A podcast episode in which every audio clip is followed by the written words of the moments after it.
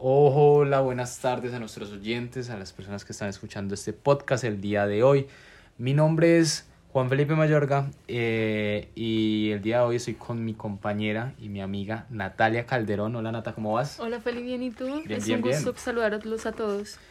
El día de hoy en nuestro podcast eh, FIN hablaremos sobre un tema bastante particular y un tema, pues a mi parecer es, es chévere. Es chévere hablarle a la gente de esto, es bacano hablarle a las personas de esto. eh, ya que a mi parecer esto no va solamente enfocado a lo que vienen siendo profesores, docentes, lo que vienen siendo tutores, estudiantes, eh, estudiantes activos. A mi parecer esto va enfocado a la mayoría de personas, a las personas que nos quieran escuchar, a las personas que nos están escuchando en este momento. Diría yo que les puede interesar este tema. El tema que vamos a tratar hoy es neuroeducación. ¿Alguna vez has escuchado ese término, neuroeducación? Apenas en la universidad. Yo también, yo nunca lo había escuchado antes, realmente nunca lo había escuchado antes y quedé bastante, a ver, digámoslo así, un poco romántico, bastante atrapado con el tema. Eh, me gustó, realmente me gustó. Eh, Fue una clase de una materia que vimos este semestre, a mi parecer bastante Muy interesante buena. también. Esa clase en particular me gustó mucho, le puse mucha atención. Eh, entonces diría yo que lo primero que podemos hacer es definir qué es la neuroeducación para las personas que nos están Claro. escuchando. A ver, yo busqué la definición porque aunque le puse cuidado a la clase y me gustó mucho, si tú me preguntas qué es la neuroeducación, a mí solo me viene una cosa a la cabeza. Y es nada. No, mentiras, no. No, no, mentiras. Eh, realmente la clase me quedó muy marcado una cosa que era neurona espejo, pero realmente me tuve que informar un poquito Claro. no sé si bien o no sé si mal, pero para el podcast. Entonces, Sí. neuroeducación Sí. significa sacar ventaja de cómo funciona el cerebro para aplicarlo al aprendizaje y a la enseñanza, porque al fin aprender y memorizar e incluso interaccionar en el mundo depende del cerebro. Lo dice el señor Mora, 2015. Lo leo desde acá. Sí. Para definirlo en mis palabras, ¿qué es la neuroeducación? Es aprovechar cómo funciona nuestra cabeza, llevado a un ámbito, digámoslo así, académico. Sí. Usar las cosas que tenemos para bien o para mal, digámoslo, tenemos bastantes cositas en nuestra cabeza, eh, no todo está tan vacío. Y esto lo podemos implementar muy bien en el ámbito académico, si lo sabemos aprovechar. Entonces yo diría que por eso este tema es tan importante. La neuroeducación es muy importante. ¿O qué dices tú, Nata? No, claro, todo tiene que ver todo con las personas, con cada una de las personas que tengan una relación con la educación, nosotros como estudiantes Ajá, y como sí, sí. futuros profesores, que vamos a tener que ense- enseñar y ver cómo el, fu- el cerebro funciona, de manera que ellos puedan también aprender a partir de eso. También que la neuroeducación tiene que ver con factores como la memoria, el lenguaje, la, los sistemas sensoriales y el motriz, que al mismo tiempo influye las emociones y todas estas, todas las cosas que regula el cerebro. Sí, sí. Entonces, a ver, ya poniéndolos un poquito más en contexto, ya saben por dónde va el tema, ya saben por dónde va el capítulo del día de hoy de neuroeducación. Eh, vamos a hablar de la cabeza, vamos a hablar de qué tenemos ahí y a ver cómo implementamos eso. A ver, todos tenemos cabeza, vamos a ver cómo la podemos usar y cómo sacarle provecho a eso. Entonces, como el nombre indica, neuro de neuronas. ¿Sabes qué es una neurona? Sé que son las células que componen el cerebro. A ver, eso no lo sabía yo. O a lo mejor me lo enseñaron y no me acordaba. Leyendo también por ahí vi que las neuronas son una unidad, son unidades funcionales del sistema nervioso. Yo no sabía que eso tenía que ver con el sistema nervioso, pero supongo que si lo decía en el libro que leí, Sí. así es. es. Que todo va conectado. Exactamente. Generan señales eléctricas llamadas potenciales de acción que les permiten transmitir información rápidamente de un lugar a otro a largas distancias. Básicamente, otra vez vuelvo yo con mi, en mis palabras, en mis propios términos. Las neuronas son células, son que generan chispazos, que generan una señal y eso es lo que lleva la información de un lado a otro. Entonces, es importante. Que previene de estímulos externos, ¿no? También, sí, sí, también. Eh, a ver, yo lo que sabía de neurona era que básicamente cuando me hablan de neuronas era de cómo destruirlas. ¿Cómo acabarse usted las neuronas? Yo me las sabía de todas las Estudiando. maneras, ¿eh? ¿no? Estudiando, estudiando todo, cada ocho días estudiando con media de ron. Eh, pero en el tema de neuroeducación, eh, lo mismo que te dije de por qué me quedó sonando la, la, la clase del pro fue la neurona espejo. ¿Sabes qué es la neurona espejo? Estuviste en esa clase conmigo, a ver. y cuando uno se identifica con lo que siente el otro. No, nada, sí, más o menos, más o menos, no, mentira, sí, es así, la neurona espejo Sí. juega un rol importante, el cual constituye el sustrato cerebral de la imitación y la empatía. Eh, caracter- características necesarias eh, como interesantes cuando hablamos de educación. Sí. Pues se sabe que uno cuando aprende algo que hace, lo intenta replicar.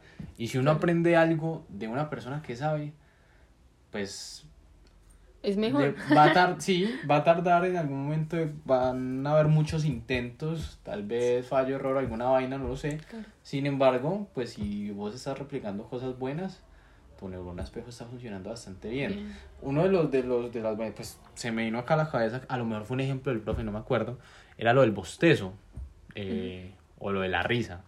Pues para decir a las personas que no se contagia la risa ni el bostezo, es solo la neurona espejo eh, Funcionando. Brillando en ti. No es más, no, no te están contagiando ni la, ni la risa ni el bostezo, no, no es eso. A diferencia de las personas con autismo. Exactamente, a diferencia de las personas con autismo, que, a ver, muchas personas las tildan de raras, de mira al niño retraído o al retraído. Retraído nosotros, que creemos eso. A ver, los raritos aquí somos nosotros, a ver. No mentiras, pero, pero sí, es como esas personas carecen Sí. de, de la neurona espejo o de un buen funcionamiento. Ahí sí me corchan. No sé si es que carecen de la neurona espejo o de un buen funcionamiento. Creo que es que No. carecen de la neurona espejo y por eso no sienten Sí. algún tipo de eh, empatía, Empatía. hacia las Sí. otras personas. Entonces, a ver, vos, cuando vos tenés empatía, mm, sí es muy común como decir, uy, cagada por el, por el muchacho, cagada por esta persona. No me gustaría que me hicieran eso. A ver, pues el niño Simplemente no lo siente. el niño No. simplemente, uff, adiós. Ah, qué, qué pesar. Qué, qué triste, no. Tristeza realmente no me da. No, No mentiras, siento. pero, pero sí, no. Se podría aclarar eso, de que la gente deje ver a las personas con autismo y que carecen de la neurona espejo como si fueran entonces las personas más desagradables del mundo y como, uy, no, es que no siente nada por el prójimo, por la persona. No, Simplemente pues son así. simplemente su cuerpo, su cabeza no está funcionando como está funcionando la de nosotros. Simplemente es diferente, tiene una condición. Entonces, pues me parece chévere que quede eso ahí como Claro. bien claro. Eh, es de conocimiento que las neuronas son decisivas para el aprendizaje. O sea, si vos, a vos te dicen, no tomes, no fumes, no la cagues, o sea, a ver, amiguito, por todo favor. la última. Exacto, si, si, si no tenés neuronas, eres tonto. Entonces, Ah, pero incluso no es, eh, yo he escuchado, no sé si fue en la clase, en esta clase de la que estábamos hablando, que hay un ejemplo, eh, de un ejemplo creo, que es que no es, no es tan importante el número de neuronas que tenga la persona, sino las conexiones que hacen entre ellas. Eso es lo que hace una persona inteligente. Yo me acuerdo, yo lo que me acuerdo también de eso es que si usted se harta un litro de ron, como que cortocircuito su, ca- su cabeza, nada, amiguito. Empiece, empiece así y verás cómo termina de lindo. En coma etílico. O sea, el exceso de alcohol es perjudicial para la salud, se podría decir en este, sí, claro, en este podcast no Y está... para los neuronas. Y para las neuronas, o sea, eso desprende muchas cosas, no tomen en exceso. No fumar tampoco. en exceso. Eh, pues si quieren tener un buen promedio, un promedio bonito. Eh, Y hablar bien. y hablar bien. Y hablar bien. y hablar bien, exactamente. Eh, pasando ya al tema de las neuronas, vamos a conectar con algo eh, que hablamos de, del aprendizaje, de replicar. Nosotros cómo replicamos cuando vemos. Cuando miramos a otro y este señor que está haciendo. Replicar lo bueno, ¿no? Porque pues también Ah, sí. somos amantes de replicar. Ay, miran este como la está cagando. Yo quiero ser el segundo, a ver. Eh, entonces, ahí va el otro tema que mi compañera Natalia va a explicar mejor. Tenemos- Sí, eh, lo que quería hablarte también es del cerebro. Ok. El cerebro se divide en cuatro partes. Ajá. Está el lóbulo frontal, Sí, el sí. lóbulo parietal, el lóbulo temporal y por último tenemos el lóbulo, occipital. Ok. Si tú pudieras definir, o sea, como para que digamos en unas palabras más claras, sin tecnicismos, pues para que la gente diga que unos tecnicismos, ¿Qué a ver, eso? respeten. Esos son divisiones. Básicamente es son- como si cogieras una hoja de papel y son cuatro pedazos, cinco pedazos, igual. Sí, podríamos catalogarlo de esa manera. Podríamos decir que esa parte está dirigida hacia ciertas acciones, Ajá, esta otra para otras, y así, cada una con sus respectivas características. Ok. Entonces podemos decir que la frente, Ujú. esta parte de, de- de encima, que es el lóbulo frontal, está encargada de la, la regulación de la conducta Ok. Y de la motricidad. Ok.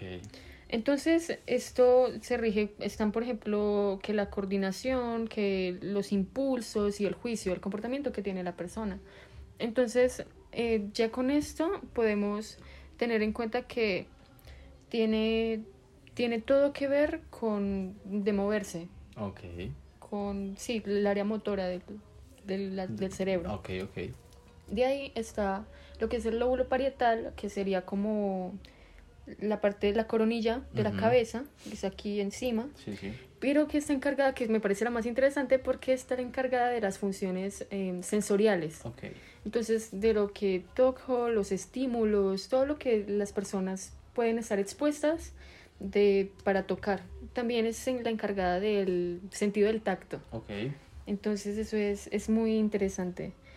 Además, tiene su relación con los números, el conocimiento de, los, de la manipulación de objetos y todo esto. También con la comprensión de palabras, pero al momento de escribir. Igual que el lóbulo frontal, esto, eso está encargado de la escritura, de la motricidad, ¿no?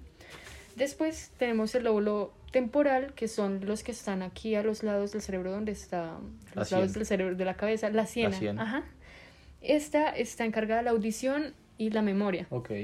Pero en esto están eh, lo que es el funciones del lóbulo temporal dominante y el temporal no dominante. El dominante está encargado del recuerdo de palabras y del nombre de los objetos, mientras que el no dominante está encargado de la memoria visual, lo que son caras e imágenes. Entonces eso es lo que me permite em, que tú estés enfrente de mí, yo te reconozca que eres Felipe, esa es la cara de Felipe. Y yo pueda relacionar ambos. Por último, que está el lóbulo occipital. Este es el encargado de interpretar lo que vemos y también de las imágenes, de la visión. Entonces, como yo estaba tratando de buscar unos ejemplos acerca de esto, es que cualquier caída que te des en la cabeza puede ir dirigida a mm, como dañar esas ciertas funciones que tiene el cerebro, dependiendo de dónde te golpees. Entonces, que si te golpeas la frente, tú podrías empezar a tener problemas de lenguaje, o problemas para escribir Ajá. también. O sea, la cabeza sin cabeza Sí, tenemos sí, serios problemas, sí, claro. se daña todo. Ajá. Lo que, lo que estamos hablando ahora de los ACV, Sí, accidentes cerebrovasculares, ¿sí? sí. Era accidentes lo que era de lo que estábamos hablando y es que eh, pues básicamente la gente no cuida, eso también lo recuerdo de la clase, que el profesor decía que no puede cuidar el cerebro, puede cuidar la cabeza. Yo no sabía, y es que básicamente es como lo puedes cuidar como si fuera otro órgano, como si fuera un músculo Ajá, claro. que al cual le debes de Ejercitar. hacer, digamos, sí, ejercitar y es de hacer como eh, ciclar el sueño, bastantes cositas que Como uno con a veces- mantenimiento. Exactamente, hacer de cosas que uno dice como, bueno, al final como que uno no le presta mucha atención porque no es igual decir como, uy, me voy a cuidar del corazón porque es que si va a bombear me muero, pues que también no Claro. estamos viendo el, el daño que puede causar, digamos, un accidente cerebrovascular, que era lo mismo que decías, que es, pues básicamente la gente lo dice como derrames, eh, y lo que hace es que pues te, te pega durísimo y, y- y por Claro. lo general lo que hace es que te deja inmóvil la mitad del cuerpo si no, si no atienden rápido la situación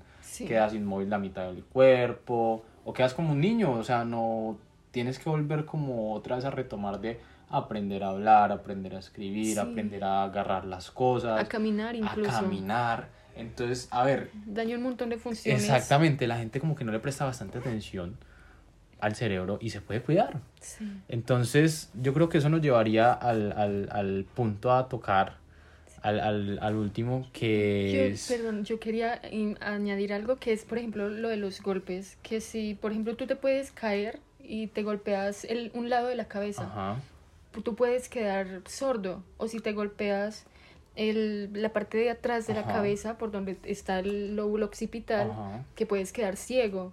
Entonces es muy importante tener también mucho cuidado con las caídas y todo que te puedan Sí, la proporcionar verdad, esos no, daños. no, y es que la verdad es que se ve, por eso es que, se- a ver, digámoslo así, la gente cuando tiene un accidente se, que se pega en la cabeza, pues queda bien comprometido Sí, con muchas cosas, porque es que es como el centro de operación de nuestro cuerpo.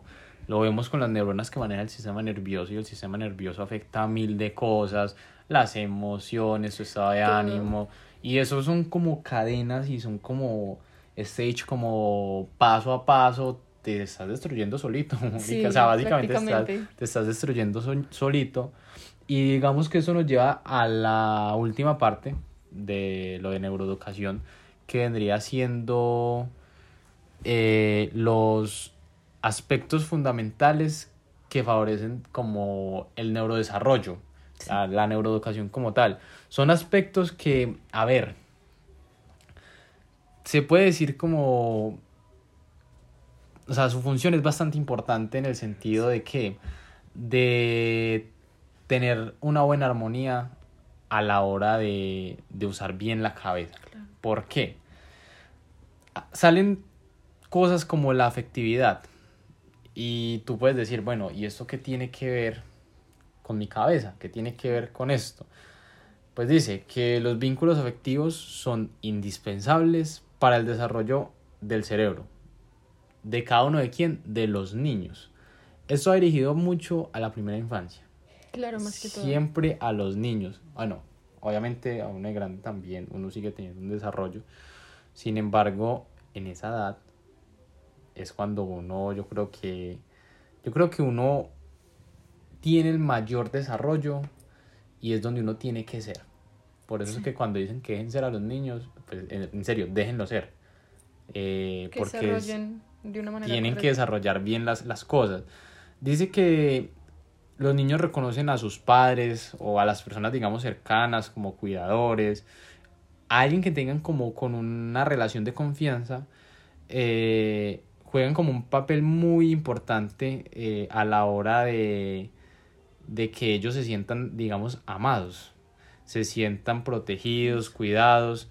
eh, entonces, cuando una persona con una afectividad buena, una afectividad alta, digámoslo así, eh, pues Es propenso a desarrollar mejores exacto, a tener un, digamos, a tener un proceso más sano, Claro. a tener un proceso más, digámoslo así, un proceso más bonito. Cuando tenés un entorno, digámoslo, digamos que en tu aula, vos Sí. tenés un hijo, yo no sé, no tenés cinco años, devolvete, y en tu aula tenés una profesora que maneja la armonía del salón bastante bien, sabe que está trabajando con niños, que es una vaina bien difícil.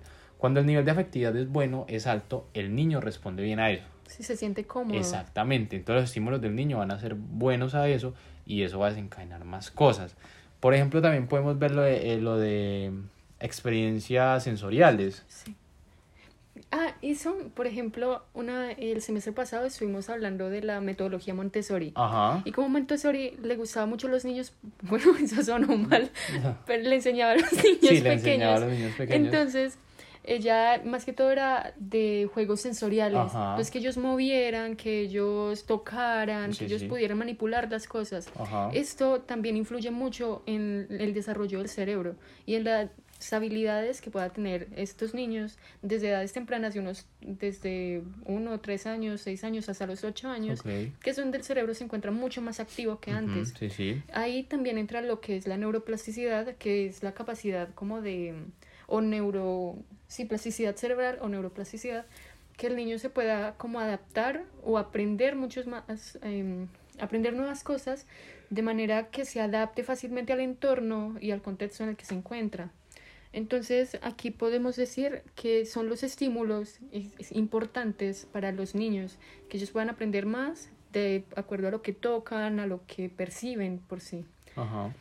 Ahora que hablabas, vamos, voy a hacer un paréntesis aquí un poquito de, ahorita que tocas el tema de Montessori, no sé si sabes que acá hay un, acá hay un instituto, se podría decir, un colegio, un colegio con, no sé si, si utiliza la metodología como tal.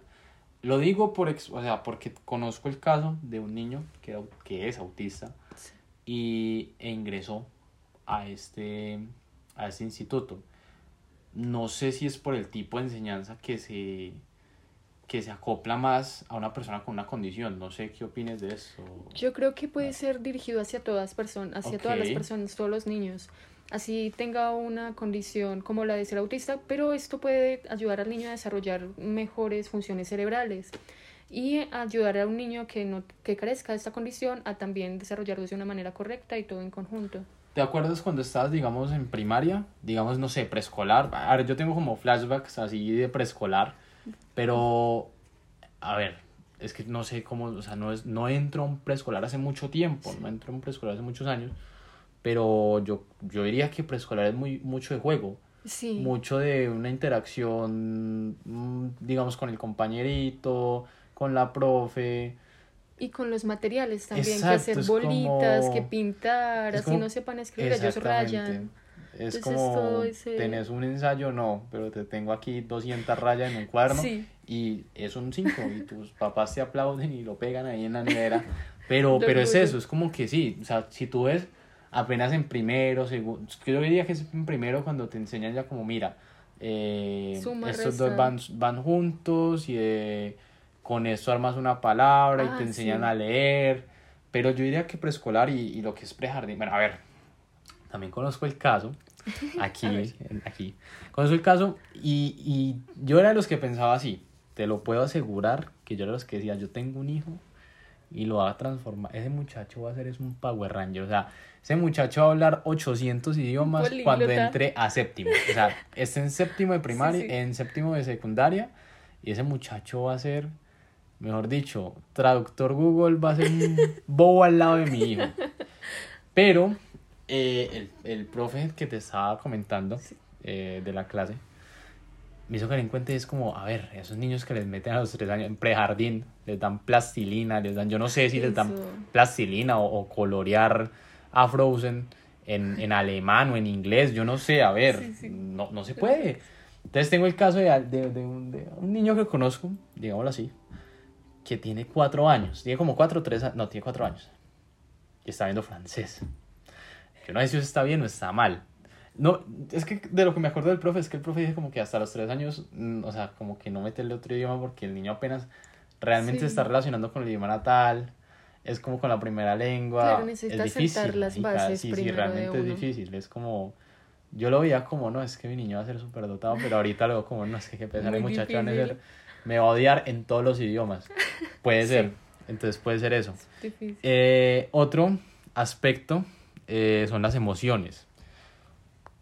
Para la gente que dice que generación de cristal, no, mentira, no. Eh, las emociones son importantes, marica. En cualquier tema en cualquier y ámbito.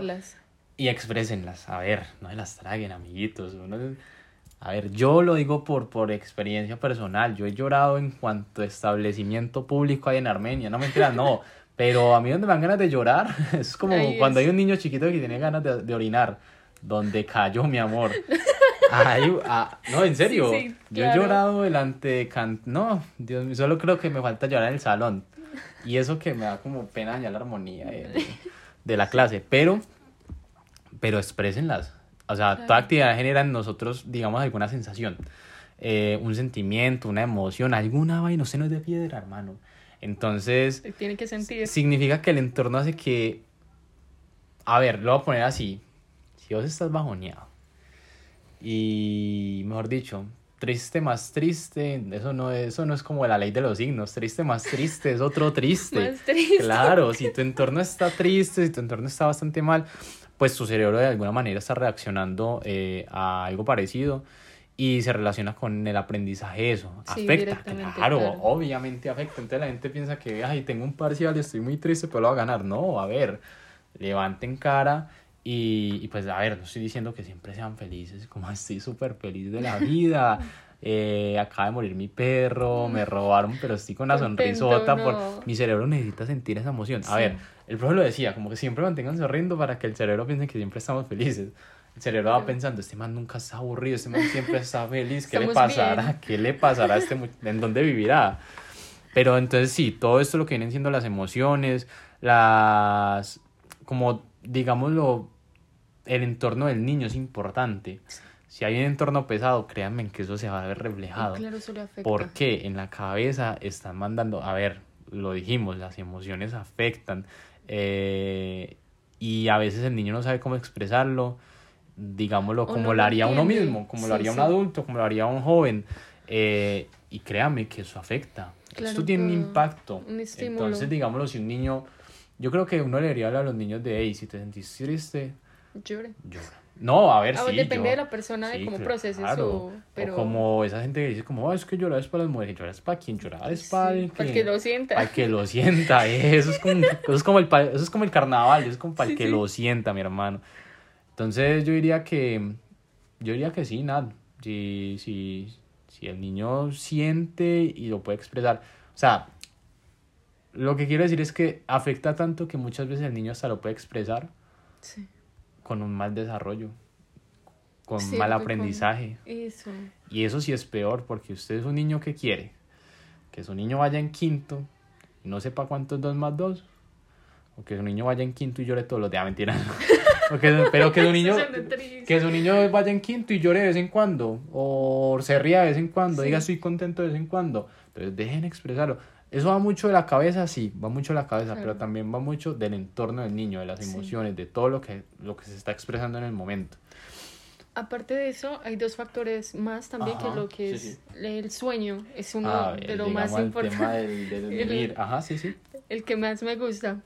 Entonces, eh, aquí por ejemplo yo lo veo en mi hermana. Mi hermana este semestre se estuvo como 32 horas despierta. Ah, no, hermosa. Ah, linda. claro. Y ella me, me decía, que día me decía que al momento de estar hablando con el compañero eran como las 4 de la mañana y esa- a las 6 tenían que estar en un colegio dando clase. Ajá. Y que ella ya no era capaz del sueño, no podía, no podía formular palabras, que ya no le salía lo que quería decir. Se le olvidó Eso es- hablar. sí, eso es. Entonces ahí ok. eso muestra lo, lo muy importante, una de las cosas que es el sueño para el, el neurodesarrollo Ajá. o para también aprend- el aprendizaje, Sí, claro. que si uno, como lo decía también el profesor, Ajá, que si uno sí. trata de meterle más conocimientos al cerebro sin haber podido descansar bien, tener ese ciclo de sueño mm, que les funcione, entonces el conocimiento no se va a quedar ahí, sino que el cerebro lo va como botando y no es, no es permanente, entonces por eso es tan necesario dormir. Es que eso, de eso, también se me quedó mucho esa clase de eso.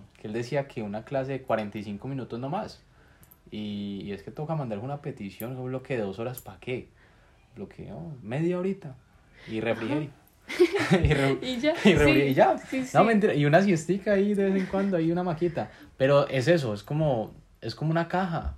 O sea, si una caja es para tanto, para tanto peso, no le puedes meter el doble y el triple Claro, porque hay sí, se, se, se cae, se parte y, se daña. Claro, y el cerebro Eh, entonces es importante, sí, claro, el sueño es importante, muchachos, duerman. Y la nutrición, comer bien. La gente piensa que comer es una recocha. A ver, Sí, que si se todos- sienten mal no comen, todos pero creemos eso es... que comer una recocha. Ver, Coman, coman bien, a ver. Sí, que Yo no sabía que uno comer mal afecta al cerebro. Cierto, y uno no Hay cree. cosas que uno, yo no, yo la verdad es que no me acuerdo. Entonces no me voy a poner aquí a citar mal. En todo el podcast no me he acordado. Pero el profe decía que habían alimentos que ni por nada. Uno de esos era el café. Pero ahí lo dejé de escuchar porque yo dije, a ver, ¿cómo aquí a corromper mi cafecito? Pero, eh, sí, a ver, no, eso es lo único decente que tiene la vida, el café. Y vivimos en Colombia, a ver, es, es Tenía a que ver, ser café. Coca. Mm, Sí, no, y no, a ver. A ver, Colombia no es solo eso, eh, mi señora, a ver. No, pero a ver, lo del Café. café, lo del café como tal. Para mantenernos despiertos, mejor café. Recomiéndale a tu hermana un buen café porque Sí. lo necesitará. Pero realmente es eso, a ver, eh, los alimentos como tal son importantes a la hora de, de tener un cerebro bastante Sano. vagano, bastante chévere.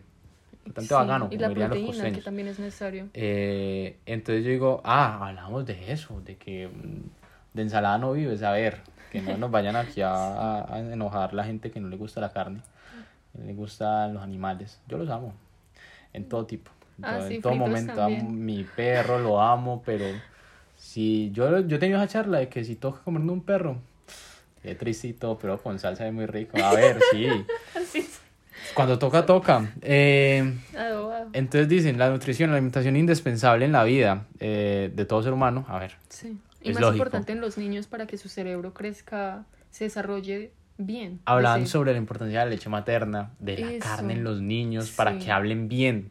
A ver, Claro, por que ejerciten favor. la mandíbula también. Exactamente, por favor, denle carne a sus niños. A ver, no les estoy diciendo que le meta pues un kilo de carne diario, no, se quiebra y daña al niño.